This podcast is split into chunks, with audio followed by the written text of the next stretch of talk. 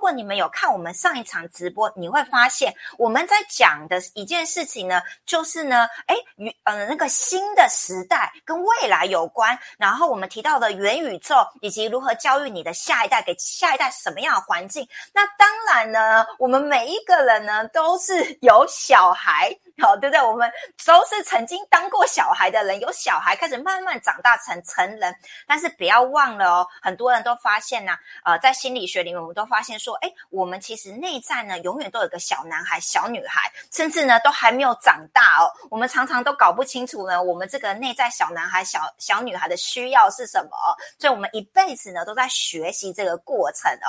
所以你今天呢，如果很期待知道呢，在你的二零二二年，你心的一年现在是还剩一个月，二零二一你在筹备、酝酿着，你有崭新美好的一年的话，那你今天呢就要好好来认识什么是真正的内在小孩。当你真正的认识你的内在小孩，而且你知道呢，你的内在小孩也是你心灵的一部分，你可以带着他升为哇，那不得了了！二零二二年就来到一个。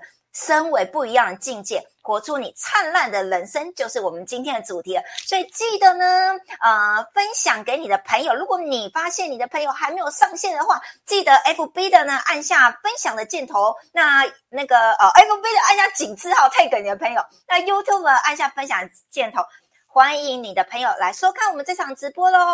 好的，那我们今天有热情的掌声、欢呼、尖叫声、甩牌爱心、甩牌赞，来欢迎我们的 Gina 老师，耶！Hello，大家周五晚上好，晚安好。那我们又到了，哎，每周呢这一个小时的时间。那我今天一直一整天我在想，在想说我要怎么去。表达这个内在小孩这样的一个主题呢，我又不想把它弄得太说课，用课的方式哈。那其实谈到内在小孩，其实大家内在里面都会有一些呃紧张啊，然后会觉得说啊，这内在小孩一定就是呃这个是很呃小我的这个部分啊。对，那其实我今天想要来带给大家是一个更深层的是，其实内在小孩是一个总称。他内在小孩内部呢，其实还有呃五种原型呢哈，那所以呃要开始讲到五种原型呢，以及待会呢，请大家呃回到自己的内在里面呢，好来去扮演那五种原型，你就可以看一下你的内在小孩他的呃活出的样子是怎么样。那一开始呢，还是一样哈，先从说故事开始。那这一次的故事有点特别哈。那呃，宇轩老师呢，这一辈子有很多是在梦境当中被教育的。那这个梦境是跟我们今天的主题是相关的哈。那是我三十几岁的时候到现在十几年，所以我觉得很很值得跟大家来分享哈。就是那场梦境呢，呃，我是发现的时候已经是来到一个废墟的房间。里面有点像就鬼屋一样，好，所以就是很阴暗的，然后呃都是废弃的东西啊，桌子椅子啊倒在地上啊，哈，然后呢空气当中就是灰蒙蒙的。那当然我一发现到我在那个屋子里的时候呢，我我是清醒的，然后呢我就觉我就觉得我在来这边是要感觉好像是要处理冥界的哦一些事情哈。那因为有一段时间，我的同事都说雨轩是抓鬼的。我的形象是这样，所以那段时间呢，就做了这样的一个梦的时候呢，我就觉得我是好好像要来出什么任务，就四处四处去张罗去看，啊，有没有什么样的啊情形？这时候呢，我耳朵呢就传来小孩子呃在哭的声音，然后我就循着那个声音的时候，我来到那个房间的时候，我看到一个透明的灵体，大概四五岁的小孩，然后呢，他是发现了我。啊，在进到那个房间的时候呢，好像看到了妈妈一样，他好急切的，然后呢，好急的小急切的很想要来拥抱妈妈的感觉啊，然后所以我就看了那个那个孩子，然后呃，我当然也想抱他，因为那孩子就感觉是很无辜的，然后我就觉得我很想用我的母爱去温暖他的心，可是呢，当我要去抱他的时候，他的身体是透明的，他。无法碰到我，我也无法碰到他。那我就跟他讲，我说：“呃，我们就阴阳两界。那我知道你很想要得到母爱，那我也很想要抱你，可是我们没有一个媒介啊，可以来去让你感受到母亲的拥抱。这样，然后呢，他就心里面很失望的时候呢，就眼睛往左手边呢示意示意我去看呢，地上有一个玩偶，那个玩偶呢是只有上半身，没有下半身。对，那。在那个场景里面，我跟他是有心电感应的哈，所以他的眼睛示意去看那个躺在地上半截的没有脚的玩偶的时候呢，我瞬间去了解到他告诉我，他想进到那个身体里面，然后他想要再一次感受到那个呃触觉，好，他的灵体是没有触觉，他很想感受到触觉，然后呢，我说你不可以进去，那个那个那个身体哈，嗯不够完整。你进去很危险，你进去了之后呢，万一你出不来，你就困在里面了。我说你不可以进去，可是他一直再三的哀求，一直再三的哀求，然后就哇呀呀，然后我就觉得有点，呃，又有点不忍不忍心，然后他又一直在哀求，然后呢，我就说，那你进得去，你要想办法能够出得来哦。我不确定你的你的执着一到那身体里面，你就是出不来了哈。那后来他就是决定，我要冒险一试，我相信我可以出得来。他只是想要拥抱而已。他说：“我只要拥抱一下，我要拥抱的感觉。”后来他就进去了。那进去了之后呢，在那个梦境里面非常非常清楚，他就是一个玩偶，哈，就是一个冰冷冷的玩偶。他其实也没有温度的，可是他就透过那个载体呢。啊，我就当成是一个母亲一样拥抱他，把我的爱释放给他的时候呢，那那段时间呢，他整个满愿了，就是有圆满他的需求。然后呢，深深的拥抱完了之后呢，我就准备离开，我就我就退后一步，我说：“来吧，你赶快出来吧，你赶快出来吧。”这下他使劲的就出不来了。一直想要出来，就是出不来了。这下我也急了，我说：“你要赶快出来呀！你这个身体只有半截，它不是一个好的载体啊！你要你赶快出来，赶快出来！”我就是拉着他的手，就是那个玩偶的手，拉着他的手，一直要很用力的。我用我的心力哦，用我各种的方法，他也很用力，就是出不来。我当下我就知道了，他那个贪着的心，想要的心。以至于他粘在那个载体上面离不开了，然后呢，呃，整个晚上其实整个晚上我我费很大的时间一直想办法让他离开那个载体，然后后来呢，怎么样都使使用使尽了各种方法都没有办法离开的时候呢，我也累了，我就退后了一步。诶，当我退后了一步，我开始有个想法：如果我不靠近他。我站在一个旁观者的角角色，我用唤醒的，这是当我累的时候，我已经没别的方法的时候，我我用唤醒的。这时候呢，我就离他的一段距离的时候呢，我就是不断的唤你，你出来，来，来，你出来，你出来，你就自由了。我反而就不急切了，我也没有急切的心，我就一直不断的鼓励他。啊，大概差不多有五分钟的时间吧。那其实我当我放下了我的急切的心呢。他呢，也也放下了那个他想要离开的心，好，就在当下一个很微妙的关系之下，瞬间他就划开了他的载体，就出来了。那当他出来的时候，其实呃，我没有一个很大的说啊，你终于出来的那个情绪，因为我已经是离开他，我并不是握着他的手，所以当他很自然的离开那个载体的时候，我也很自然的是啊。你成功了，非常非常平静。在这个当下的时候呢，我在梦里面，我瞬间了悟了一件事情：当一个人呢，就是我们的灵魂啊，有了肉身的载体的时候呢，他就会产生了想要体验，不管是触觉，还是视觉，啊，还是听觉，所有的五高五官，或者是他的食欲、私欲、爱欲、性欲。这些所谓的欲望，他想要体验，那本来体验是好的事，可是如果一体验到变成是非他不可的时候，非要不可的时候呢，就会粘在这个载体上，离不开了。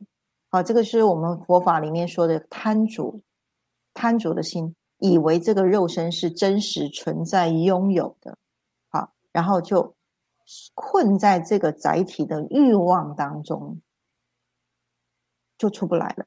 那那个出不来呢？其实就是什么？我们的内在小孩，他的欲望没有办法得到满足，这里面就会衍生出了今天身为一个人呢，就会有什么？那个欲望是什么？财色名食睡，这个是欲望，我们一定要去满足我们的欲望。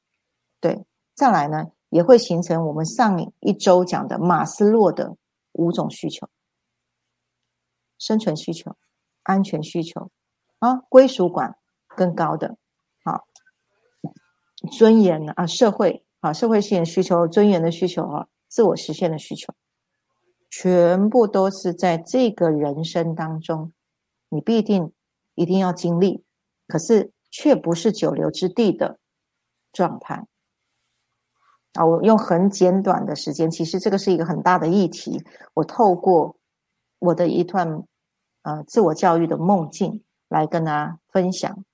我们都是那个想要体验人生，迫不及待，只想要好好去。体验那个感受，这很正常。可是，如果这个感受变成你非要不可的时候，你你就困进来了。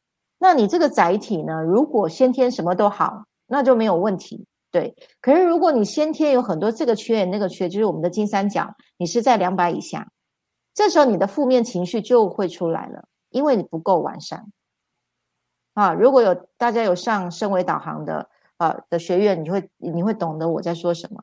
OK，那所以当我们呃是现在这个载体当中的时候呢，我们就要去去思考啊，这个就是觉察力出来的时候呢，知道自己是运用这个载体在生活，可是不是被这个载体所用。好，透过这个故事，先第一步让大家理解，我们都是灵魂进到这个载载体。透过这个载体来去把所有的感官打开来体验的世界，啊，然后呢，内在小孩是那个你不满足没，就是没有被满足的，啊，这个情绪，我们一般来谈呢是低频的情绪，说内在小孩，OK，其实内在小孩有呃五种的角色，好，那呃五种的角色，呃，待会我们来细细来讲。OK，好，太棒了！感谢居然老师来，我们刷一排爱心，刷一排赞，谢谢。那我们刚刚看到了这个 Maria，我云璇，我们好几位光行者，七七新影嘛，对不对？好，谢谢你们，感谢。然后呃，我刚刚就是我相信。大家都很爱听雨轩老师讲故事哦。我我现在以后要访问一下老师，是不是以前有有有去参加什么说故事比赛？为什么这个故事听了好像总是会融入情境，意犹未尽这样子哦，很有很有画面感这样子。对，然后而且我觉得老师这个故事哦，其实呃真的很很深厚的意义，真的很非常适合在这集分享哦。那我觉得我们刚刚听的呃很多人应该会有一个。很深度的理理解哈，因为一般人对于内在小孩哈，其实为了这次直播哈，我跟老师说，我去爬了很多网络上的文章哦。其实很多的内在小孩，其实大家都搞搞不太很搞不是很懂啦，就是普遍的心理学的说法。那很多人这辈子也不知就是呃。无法理解什么是内在小孩，更不用说呃能够觉知觉察内在小孩，更不知道说内在小孩是怎么来的，也不用说去教育内在小孩了。所以其实刚只是短短的隐喻故事里面，相信大家就已经蛮能够明白，就是说，哎，我们就是呃一个灵魂来到这个肉身，然后呃我们是要能够去呃应用打开我们的感官感知的。对，而不是哦好像就落入到这个欲望里面。当然，我们开始要觉察出来，哎，那我们这些欲望是什么？没有被满足的需要是什么？就是我们情绪两百以下，这个我们的内在小孩。那当然喽，我们就要继续来听听，到底呢什么是内在小孩，以及呢我们要如何教育这个未被满足的内在小孩，以及让这个内在小孩升维。一次在这么短的时间要我讲三个东西，好啦，我尽量了哈。那呃，讲到内在小孩的五种原型角色啊，好，那麻烦妮妮好帮我准备的这个这张看板，好，大家来看一下哈。这是内在小孩的原型有五个，当这五个角色没有办法满足的时候呢？啊，我们所谓的内在小孩的一些症状，啊，台语叫镜头就会跑出来。啊，那这些内在小孩的原型，其实更细致分下来，它有五种角色。好，那这五种角色呢，一个就是内在父亲。啊，我们可以看到这个图像，这个内在父亲有一只手，啊，一直指着指着你。大家可以进入这个情境哈，感受一下小时候你的父亲。对你的态度是什么？大家各自感受一下哈。内在父亲原型的角色呢，就是一种权威的，它是一个阳性的力量。好，我们人出生在这个人世间，其实就是阴跟阳的能量要平衡。当内在小孩就是原生家庭的时候，父亲的权威角色太过度的时候，好，他就会不平衡。好，所以权威呢，就是代表你一定要这样做。所以我用一个手指头，所以父亲的角色是不断的督促你，哦，你一定要这样做。所以他是不断的下指导棋，因为我们小孩是小的了嘛，我们小小什么都不懂，所以都是从父母都是从上面呃对下，尤其是父亲的角色，哦，你一定要这样做。那当他是平衡的时候呢，啊，父亲的角色就会引领我们就往成功的那面去。可是，当他不是平衡的时候，就是我们的小时候，我们的父亲可能他的权威角色，比如说大男人主义，啊，权威的角色一直过度的放在你身上，太过寄望的时候，等你长大的时候，你的父亲已经内化，他就算你就算你有自己的家庭了，你搬出去到外面住哦，你的内在的父亲呢，一直不断的就是督促你自己，你就会形成的，你的现内在小孩就一直会去。紧迫着你自己去叮咛你自己，然后去告诉你一定要去执行，然后啊，如果这样太过的过度的时候呢，就会什么？就会变成自责。你的内在父亲会就让你的内在小孩形成了一个自责的心态。好，所以内在父亲他代表的是是一个阳性的能量。当阳性能量太过度的去照耀你的时候呢，你就开始产生压力。啊，跟自责，这是内在父亲的角色。那再来就是阴性的能量，阴性能量产生的就是内在母亲。啊，我们可以看看这张图，内在母亲是怀爱的，她很爱她的宝贝。OK，那这个怀爱呢？哈，他是对孩子都说啊，没事没事，好，别怕别怕，啊，妈妈爱你。这是一个母内在母亲的一个。保护的一个角色，啊，那当小时候呢，你去好好去想一下，你的童年时期呢，你的母亲呢，给你的一个内在给你的一个形象是什么？当这个母亲这个阴性能量是平衡的时候，你会觉得内在是安全的，你觉得你随时随地都是被保护的，哪怕你已经离开家，你的母亲给你是安全的，一想到妈妈就觉得很安慰。因为从小就被爱到的，可是如果呢，呃，小时候母亲并不是这个角色的时候呢，诶，你这个时候这时候呢，你就算是离开家的时候，你没有感觉到安全感，碰到一些事情你开始会逃避，你会很害怕，对，因为你没有一个一个胳膊可以靠在里面，这个是内在母亲呢已经来到低频的状态的时候呢。好，你就会不够爱自己。当小时候童年时，我们受到母亲满满的爱的时候呢，阴性的能量呢就会平衡。可是如果小时候并没有感受到爱的时候呢，就会有一种叫做缺爱症候群。好，就会没有安全感，或者会害怕，然后嗯，也不懂得去爱别人，因为没有典范。好，这个是内在母亲，好，内在小孩的母亲原型。再来呢，好，就是一个内在成人。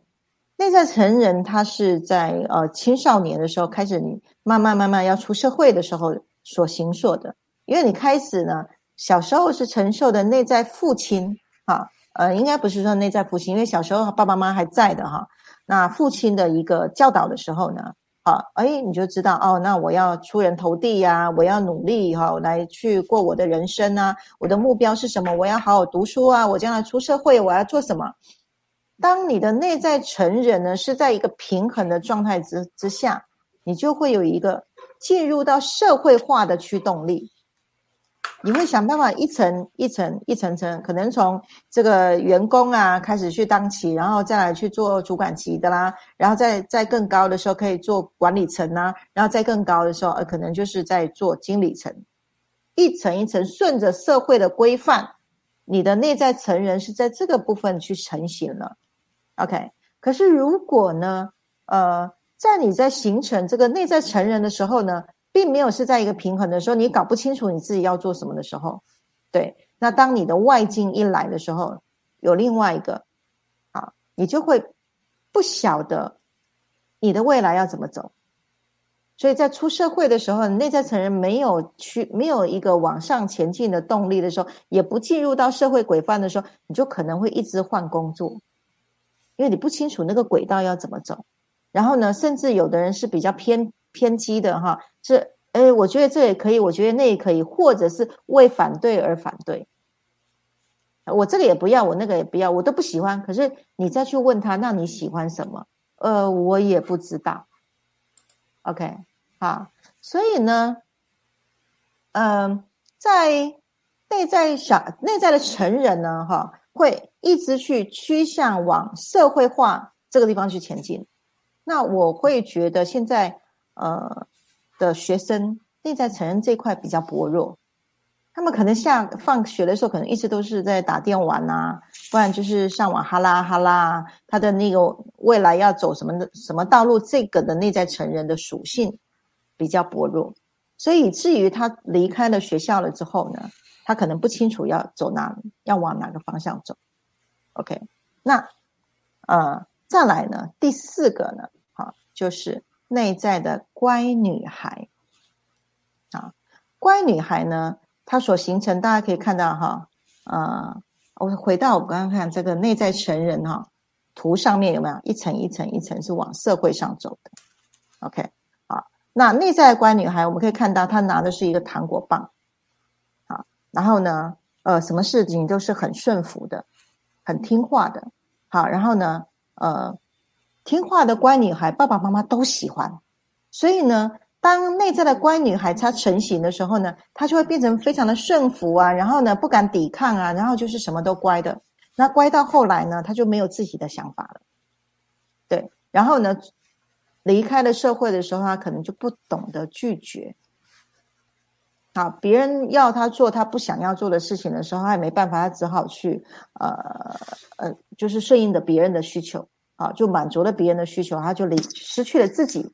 所以内在的乖女孩在了一个不平衡的状态的时候，她会没有自信，然后不不不敢去表达自己，不敢去彰显自己，然后可是她就是乖乖的，好，这大人说什么呢？好，爸爸爸妈妈说什么呢？老师说什么呢？啊，就乖乖的听。哦，然后外面流行什么呢？啊，他就乖乖的做。啊，有很多的这个呃追星啊，好之类的，都是内在的乖女孩来成型的。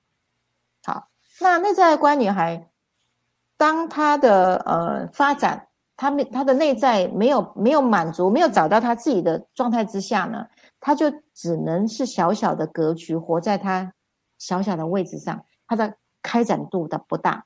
因为她很胆小，很没有自信。好，我们可以看到很多的呃女生啊，就算她已经二十几岁出了社会啊，他还不清楚知道自己要哪里走。他他的内在是很胆怯的。那内在乖女孩如果已经形成了太乖的话，她就长不出自己的味道，开不出自己的花。好，然后再来呢，我们大家可以看到这张图哈，为各位来准备的这张图。内在的坏男孩，啊，坏男孩，你看，那这个内内在的坏男孩，当然跟乖女孩完全就是相反了，有没有？他非常的调皮，好啊，不听，拒绝，抗拒，好，然后呢，叛逆，好，他就是用一种抗拒的方式，所以当他的内在的坏男孩如果长大的时候呢，很多事情他看不到机会，好，要么是抗拒掉的，要么呢，哈，就是呃。看不到机会，看不到对他好的，因为他是采用一种抗拒的形态，因为他觉得什么都不不如他意，好，然后呢，不喜欢爸爸，也不喜欢妈妈，然后也不喜欢老师，好，他会用这种抗拒的方式的时候，他无形当中哦，这个性格被养出来的时候呢，将来长大啊，他就会变成是自己的绊脚石，很多机会来到他面面前，他是为反对而反对，好，那。这样子就是一个内在坏男孩。我们每一个人呢，都有这五种内在小孩的原型。你可以去思考一下，你内在的这五种小孩的比重含量是多少？好，当我们说，呃，一个成人啊，如果在发展的时候呢，父亲太过权威的时候，他的内在小孩啊，内在男孩啊。他会走走两个方向哦。当父亲的权威过度的时候，那个孩内在孩子会走两个方向，一个就是什么，乖乖的就顺从社会的轨道。好，这是他内在的女孩是阴性的力量起来的时候，他只好去顺从的父亲给他的指导期。可当他的内在的坏男孩大的时候呢，他就会开始偷机取巧。他为了要服从权威。父亲还是长官要告诉他的，他可能就去走旁门走道去了。我们说的坏男孩，他就并不是走到善的那条路上去了。好，所以呢，呃，这个就会造成在青少年叛逆的时候呢，我们做大人的哈，那要去特别去了解，过度的权威就会去养出过度的叛逆的家庭。好，那。这样的一个坏男孩，其实呢也会产生在什么过度的这个溺爱的阴性力量出来，好，过度的这个妈妈，好，就是母亲的角色。所以这五种角色如何去取得平衡呢？这个是我们自己对自己啊。现在我们先做自己，以及对我们自己家里面有小孩，好，一样的，我们有内在的小孩。当这五五种的角色，我们要如何呢？要去求取平衡很重要，啊，所以在这一节呢，我用图像式，以及让你进入到这个角色，你自己可以去分析自己，啊，哪一个比重是最大的？OK，好。哇，听了意犹未尽诶，大家应该都第一次听到吧？刷一排爱心，刷一排赞，这样子。我看，等下刚忽然之间有非常多的人留言，来，我们先来看看呢，哪几位？呃，哎，文怡老师可以多说故事，让我们体悟，很棒。然后，呃。云璇说：“八岁小孩说，我觉得我内在小孩很有安全感，因为我感觉家人都很爱我。哇，教育的真好，太幸福了。然后老师有一个八岁听众，哎，钟叶你好，又第二次见到你了，欢迎继续啊，忠实的上线，谢谢你们刷一排爱心，刷一排赞。那你们刚刚呢，如果有给你的内在。”五种角色呢，有给他打一个分数比例的话，你也可以在底下留言，让我们知道。比如说，你觉得你的内在父亲特别多，排名第一，好啊，还是内在成人排名第一？好，哪一个排名一二三四五？要不要你们把那个顺序、优先顺序、比重这样子，让我们看一下？老师，你觉得呢？这样子给大家回复，还是你有更好的方法？可以啊，如果大家一起来玩呢？对啊，大家可以啊，呃，留个言会互动一下，嗯，对，留言互动一下，让我们大家就是听完之后呢，应该很多人都有感受。第一次听到这个，因为大部分的呃，一般传统大家对内在小孩都是比较那种阴暗面的，或者是甚至我常常听到有人说他很想打压内在小孩，瞧不起内在小孩，哦，怎么可以有这种呃阴暗内在小孩跑出来，就是比较属于那种抗拒抵挡的。可是今天啊。嗯，君雅老师带我们有另外一种思维来看到，其实我们自己、我们身边人，还有以及我们自己的孩子，你都要观察哦，就是是不是都出现在这五个 范畴里面？到底我们这个人长现在这种行为模式，还有我们的孩子行为模式，到底是他现在是处于哪个阶段？那我们就可以比较有觉知觉察能力，才知道说，哎，那我们怎么来调整这样子？那我相信我们先大家有个觉知，接下来就可以进行第二个部分，耶！好，对，因为有很多东东西要讲哈，那就是呃，对我来说，我觉得呃，就单纯谈内在小孩会有点笼统啊。那今天带给大家这些。概念的时候，有这些角色的时候，其实大家比较能够去理解，能够去跟自己，哈，看看自己的五种角色的含量，也可以跟孩子，可以更细致的来谈他的内在的五种角色的含量啊。那我们怎么去教育我们的内在小孩，对不对？那因为这个从小到大，如果呢，我们的父亲母亲他自己也演他自己内在小孩的样子吧。对不对？他的内在小孩里面有，如果他的父亲的非常权威，那他也会用他内在小孩的权威来去教育你啊，是不是？好，我们都是一代传一代的，这个都是透过模仿跟呃呃，就是典范遗传下来的。对，那现在我们有了这样的一个认知的时候呢，我们就回过头来，我们要如何教育我们自己的内在小孩？假设好，你的父亲过度的权威。然后呢，你在长大的时候，你你就会一直觉得，呃，就是要一直非常努力的呃工作，然后赚钱一定要很辛苦才能赚得到，对。然后的父亲会说，哎，你要很要好好认真读书哦，不然的话，你将来长长大赚不到钱啊。就就用这种权威恐吓的话，那你的内在里面呢，如果假设你收到是这样讯息的时候，哎，你其实的确真的就去创造了很辛苦工作赚钱的剧情出来。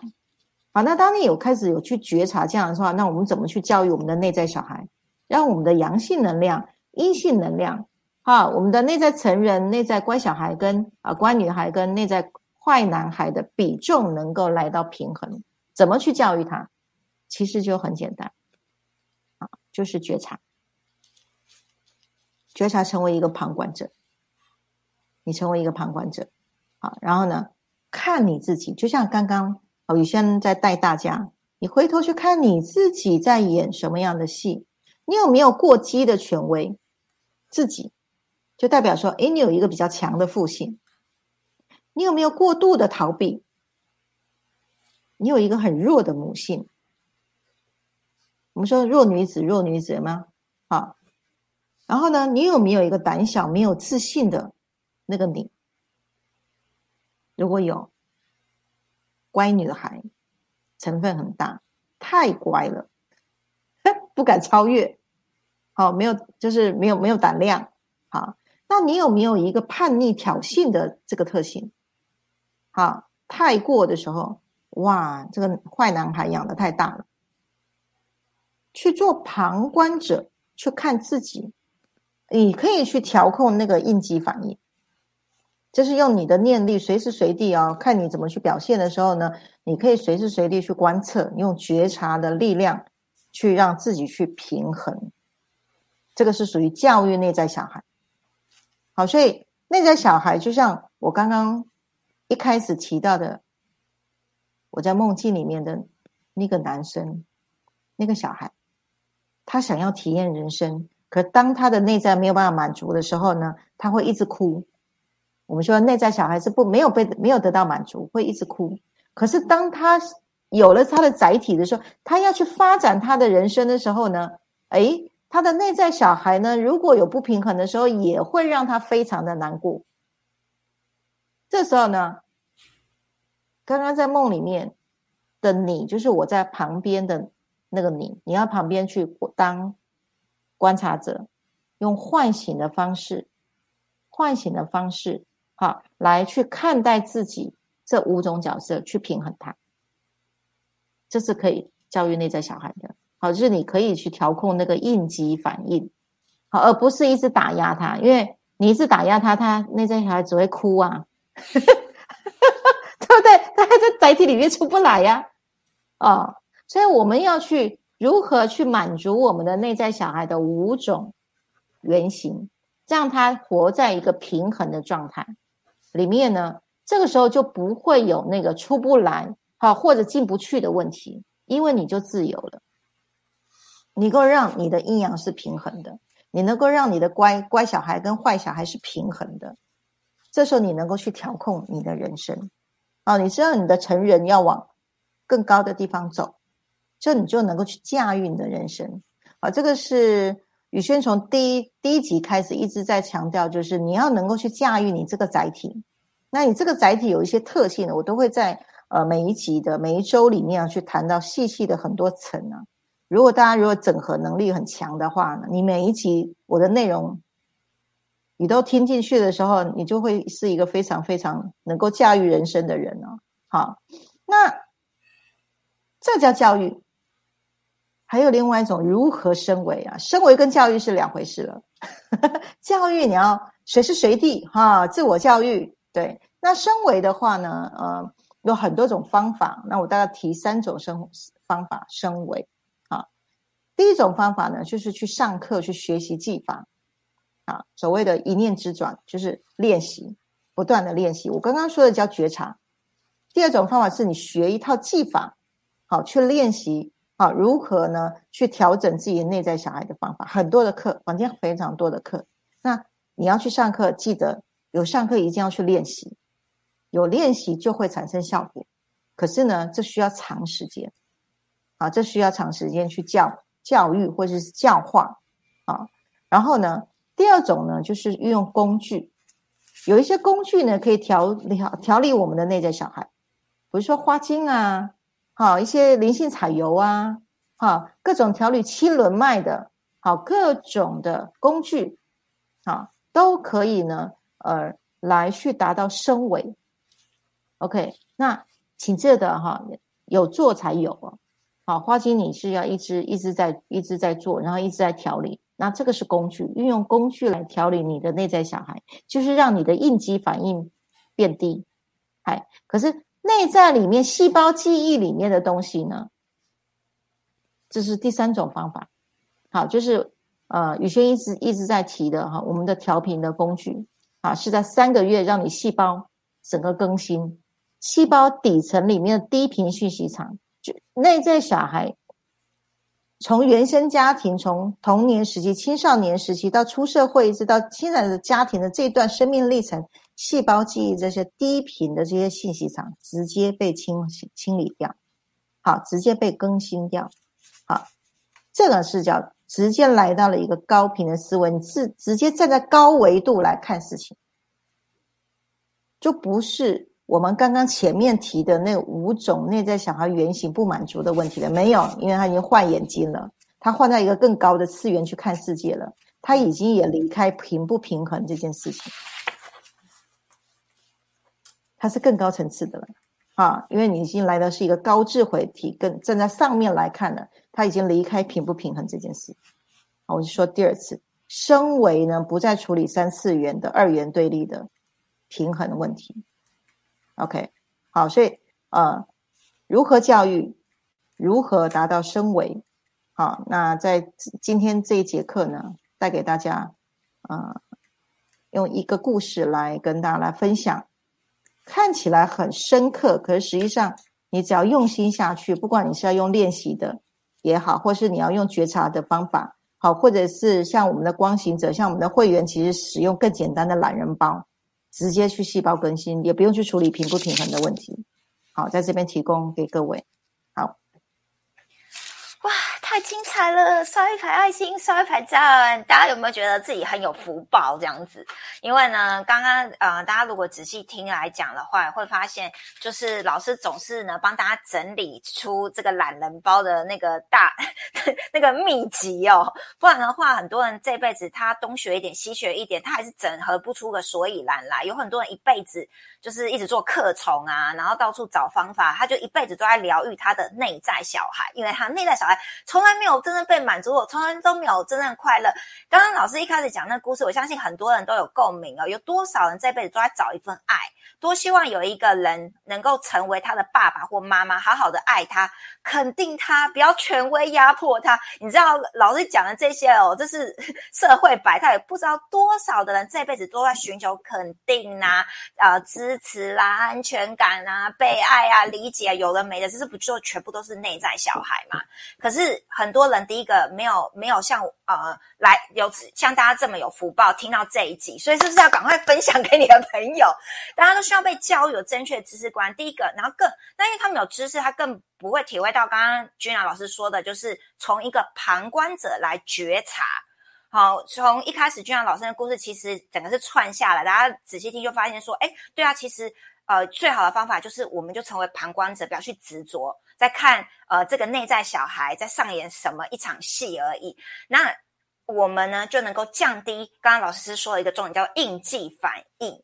好，那当然了，应激反应呢只是一个就是你从旁观者哦好明白，然后可以降低，可是有没有消灭哦？那就要来到所谓的升维嘛，所以刚刚啊，娟老师也提到他的撇步，他的撇步的升维怎么做的，就是啊，有人去会去学一些嗯。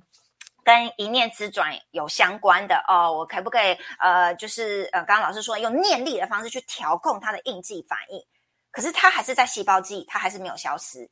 那所以呢，有人可能又再去学哦，什么花精啊、送波啊，各种不同的疗法，他想要去再次的去降低那个应激反应，可是细胞记忆还是存在的这样子。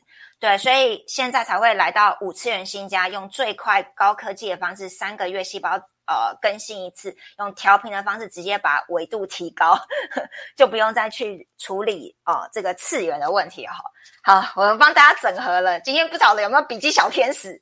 没有笔记小天使的就重复收看我我们今天这集直播这样子。哎，新颖说今天的主题是我该面对检讨学习的，我今天收获很多，谢谢老师，谢谢新颖，你可以就是。转分享给你身边哈，未来你有连接的人，因为有我们相信很多的关行者发现，哎，有很多呃个案本身其实都有很多，大家每个人都有一些内在小孩的功课，那呃我们都需要呃把这份知识分享给他们，他们有觉知觉察的能力哦。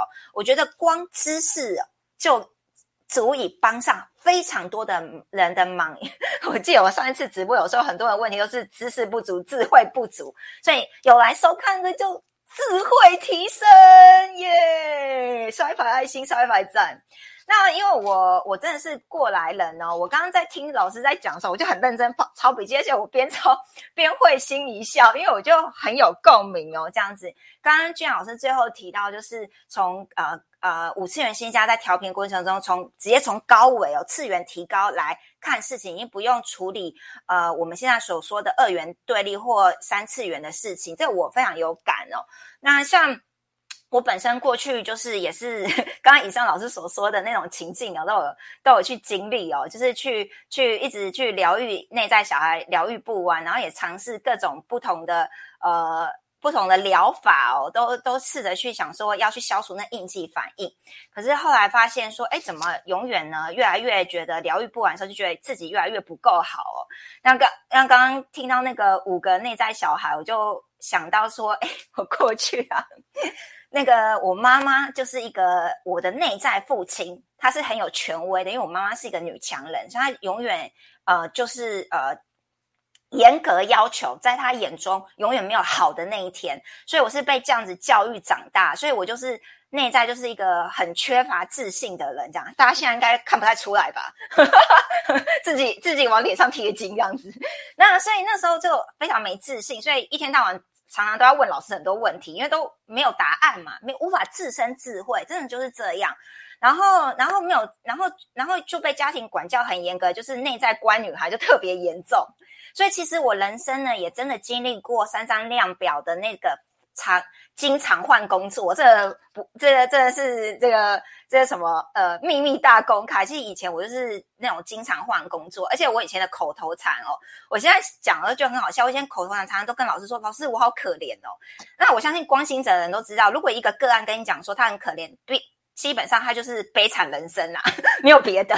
对，所以你看哦，一个经经常说自己很可怜，自己觉得自己童年不快乐，然后又又一直听爸妈话，照学校社会走，然后只差没有叛逆，因为。据老师说呢，我那个内在调皮男孩长大不起来，所以又很可怜，被打压很惨。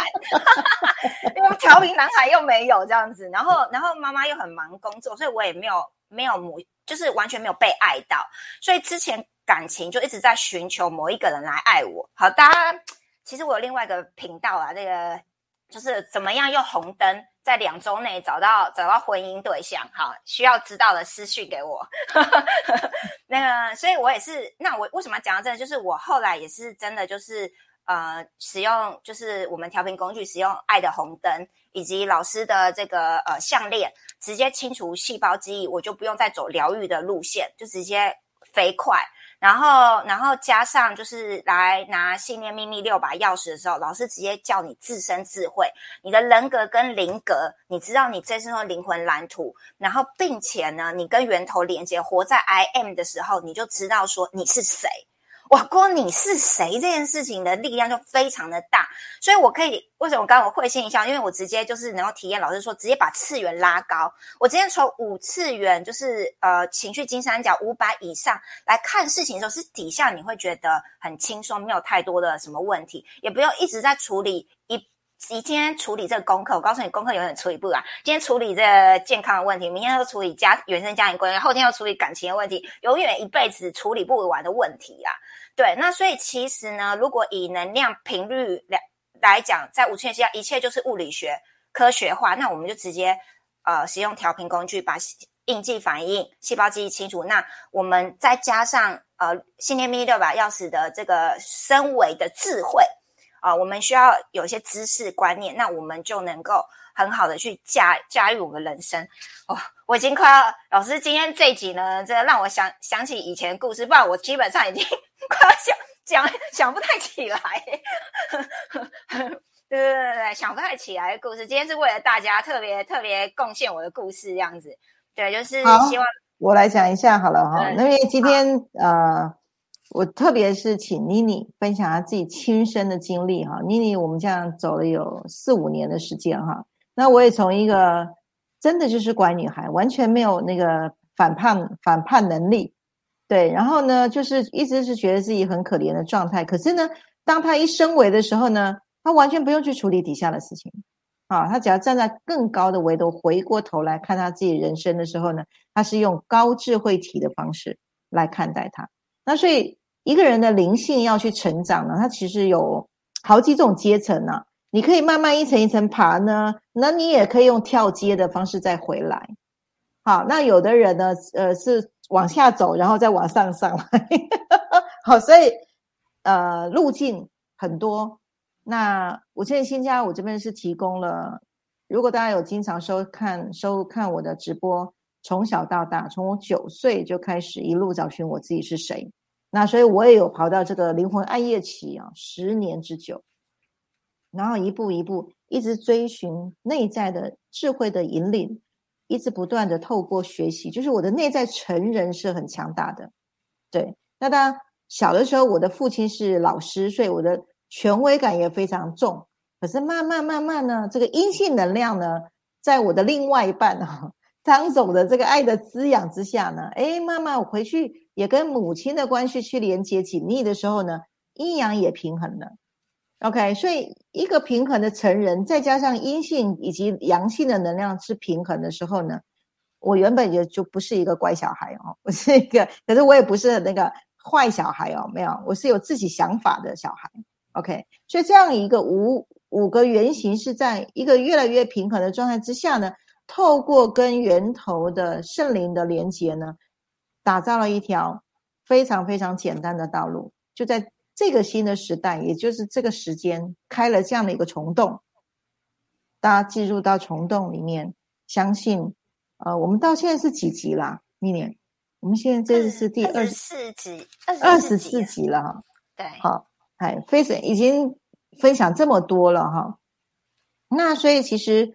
呃，道理很多，实际要走的方法其实是很简单，可是要走出一条简单的道路，一定要你自己亲身去走过去，找到适合最适合您的那条道路。那我这边新家，我们这边去提供的是非常非常简单的懒人包，然后也很简单的一些课程。我的课程并不多，可是都是 SOP，你只要学会了，就开始驾驭你的人生。好，你的五个内在小孩都平衡了，好，你的智慧来到更高维的，的人生呢就能够开始过出你想要的自我实现了。好，这这个是我们回过头从上几集的，啊，跟孩子的教育，以及来到我们自我教育。那还有家里面有小孩的呢，从童年时期开始教育孩子更高维度的思考能力，他在整个人生可以提早的完成他是他的自我实现。好，太棒了！摔牌爱心摔牌赞，要感谢俊老师愿意也贡献他的故事。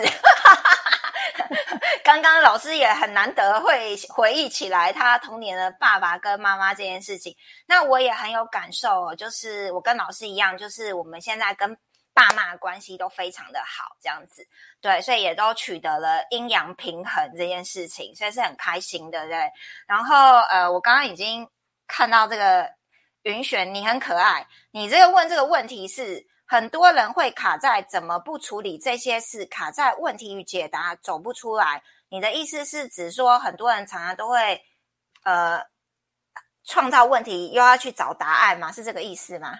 好，我想确认一下你的问题，这样子。那呃，在这个部分来讲，就是嗯，我刚刚在听娟老师最后的那那一段话的时候，我就忽然想到说，呃。如果呢？哦，对他回你写对对没好，OK 好，那就是我刚刚在听俊阳老师讲的他那段话的时候，我就想到说，其实百分之八十的人都是比较心力不足的，所以呃，很多人他会说用我的意念我去一念之转，可是当你今天低潮的时候，你基本上很难去一念之转啦，因为那个就是你内在的已经惯性啊、习气呀，就是会容易。呃，落入情绪金三角两百以下，那个内在小孩的情绪戏码在上演。哦，就是少数那个二十趴的人还心力足够嘛？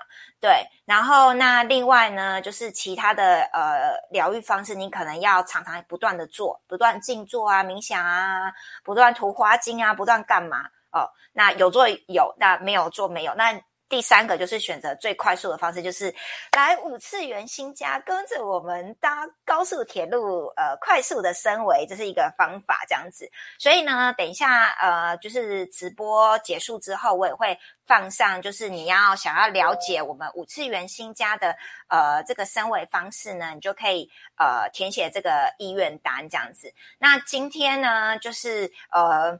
呃，我先讲一下好了。这个十二月二十八号有一个我们年度的这个最后一场的升维导航。那大家都知道说，呃，君然老师平常呢 都只开礼拜六，难得呢有开平日的。我我今天已经听到有一个人等很久了，因为他六日都要带小孩的，他终于等到平日，他说他要报名，他说他觉得太兴奋，终于有有排到平日的这样子哦。所以呢，有平日的粉丝们，就是记得，就是可以来来参加今年呃最后一场这个。那另外呢，有也有要预留一点时间，要公告一下呢，就是十二月三十一号，现在一定要提前讲，因为是我们五次元新家第一次要办，就是这个呃，我差点要讲万人，好了好了，那个全球性现场 live 的。呃，这个线上跨年冥想哦，这个是君然老师特别为大家安排的，而且超级无敌巧，十二月三十一号，大家请先把时间预留下来。我们那天虽然刚好是礼拜五，但是我们那天呢的直播会延后到晚上十一点，大家先可以跟家人朋友先去跨年玩，然后十一点呢再跟君然老师呢，我们一起在线上。做这个冥想这件事情，那我想就是借有一点点时间，让老师分享一下，就是为什么就是有这个发心，然后那当天我们会做哪些事情？那可以请大家先把时间预留下来，邀请你的朋友来参加，这样子。OK 哈，明年是二零二二年，好，二二代表是合作，也代表是人际的和谐。好，所以在二零二一要跨到二零二二，就是从二跟一就是你自己，好，呃，回到你自己的主体，要开始跨入到跟人际的连接，好，以及如何跟人际之间的和谐，啊，然后我们说人脉就是钱脉，那所有的金钱的流绝对是跟着人脉，哈的和谐才能够进来的。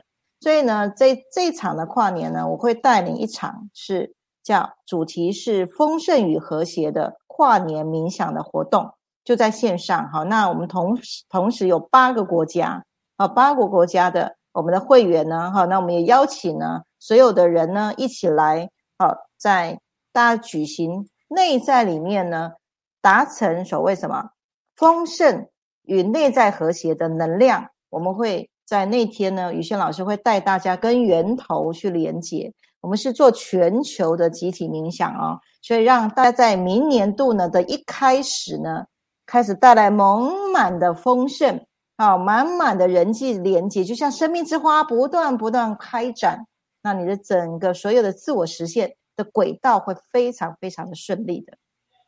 好，欢迎大家一起来参加，呃。以前一直很想要办，就是全球的集体冥想。好，那这次呢，跨年是第一次。OK，好，太棒了，我们期待这样子。那下周我们就会开始，呃，直播时候会再给大家填一个报名，就是跨年冥想的报名表，因为我们会有另外组一个。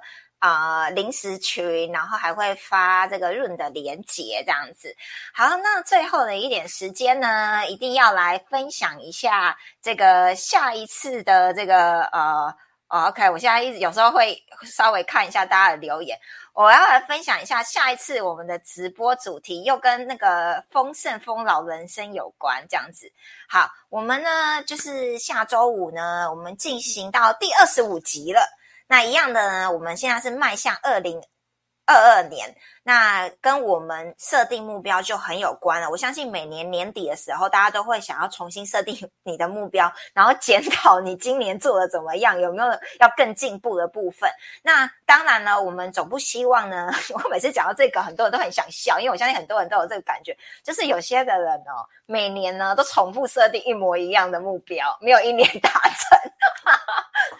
所以这就告诉我们什么？需要升维了，这样子对，能量要提升。当你能量提升的时候，就会像老师一样用想的，就忽然资源就来了，这样子哦。那所以呢，呃，我们到底呢，怎么样正确的设定你的目标？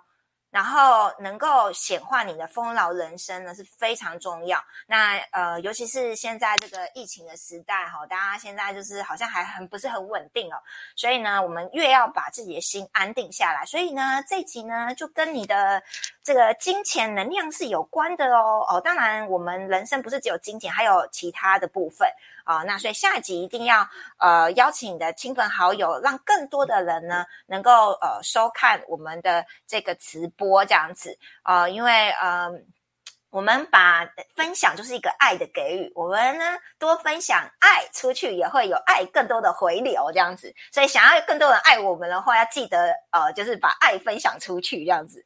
好，那今天呢，不管呢你的学习收获心得是什么，以及你的内在小孩呢是哪几种原型序列排名呢，都欢迎在 Apple B 跟 YouTube 留言你的感想。